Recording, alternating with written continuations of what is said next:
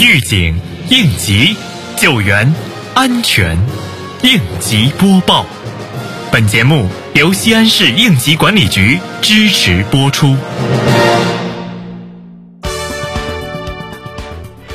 十二月一号，《中国应急管理报》第七版刊登陕西省西安市应急管理局党委书记、局长黄慧强的署名文章，把握机遇求发展，改革创新保安全，奋力建设更高水平的平安西安。文章指出，先是深入践行习近平总书记训词精神，认真贯彻应急管理部顶层设计要求，落实国家、陕西省、西安市关于加强应急管理工作的部署，牢牢把握西安市推进国家中心城市建设和创建国家安全发展示范城市的大好机遇，以防范化解重大安全风险，坚决杜绝重特大事故、遏制较大事故为目标，进一步完善责任体系。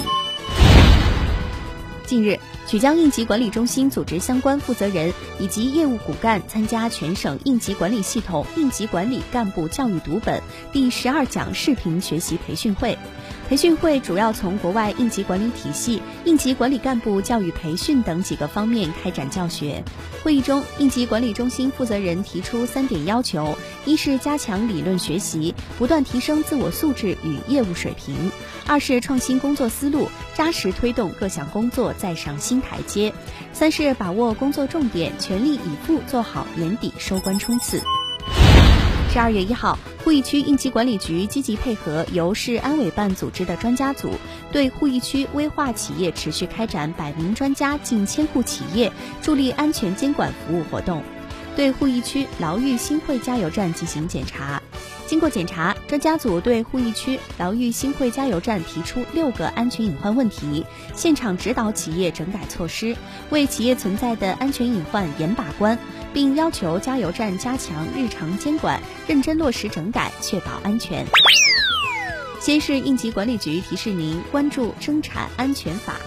按照三个必须，即管业务必须管安全，管行业必须管安全，管生产经营必须管安全的要求，规定国务院和县级以上地方人民政府应当建立健全安全生产工作协调机制，及时协调解决安全生产监督管理中的重大问题，明确国务院和县级以上地方人民政府安全生产监管部门实施综合监督管理。有关部门在各职责范围内对有关行业领域的安全生产工作实施监督管理。感谢收听本次应急播报，我是小陈。